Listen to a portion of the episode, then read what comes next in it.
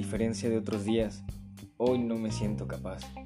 Las piernas no quieren avanzar, mi corazón parece locomotora y si el sudor de mis manos lo pudiera embotellar para vender, seguro pago la deuda del país. Mi rostro lo demuestra, con mirada cabizbaja y tenso, tratando de no voltear a ver a nadie por error. Qué sensación tan rara. Sé que la he vivido antes y nunca ha sido grata, pero también antes he logrado seguir adelante. A veces la dejo atrás y otras veces la traigo a mi lado, porque el miedo y yo somos amigos. Qué terrible es cuando volteas al pasado y ves tantas oportunidades perdidas y sueños que se marcharon por miedo.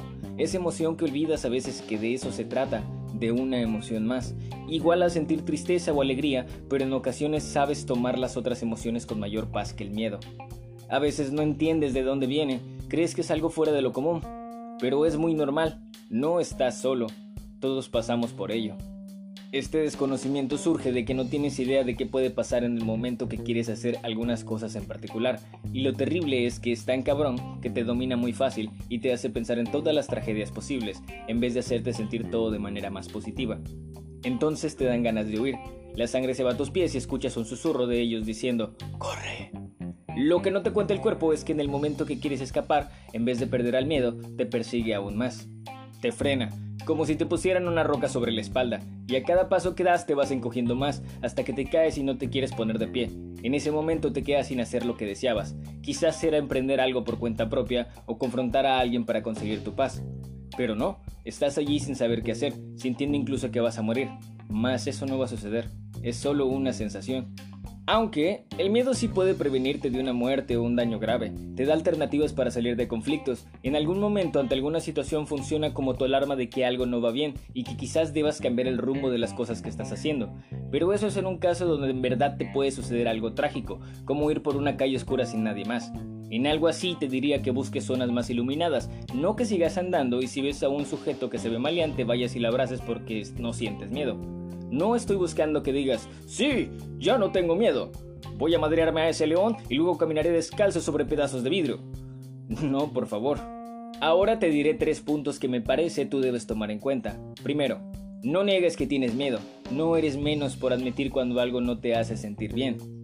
Segundo, tienes que hacerte consciente de tus miedos, de dónde vienen, en qué parte de ti se presentan más, en qué momento, qué te hacen querer hacer. Tercero, si ya te diste cuenta de dónde surgen, con todo y la parálisis que te causa, siéntate, respira y pon en una balanza que ganas o que pierdes. Analiza, no tomes una decisión apresurada por el temor. El no ser consciente de lo que sientes te causa ceguera emocional y te oscurece el panorama. No ves lo bueno que hay adelante.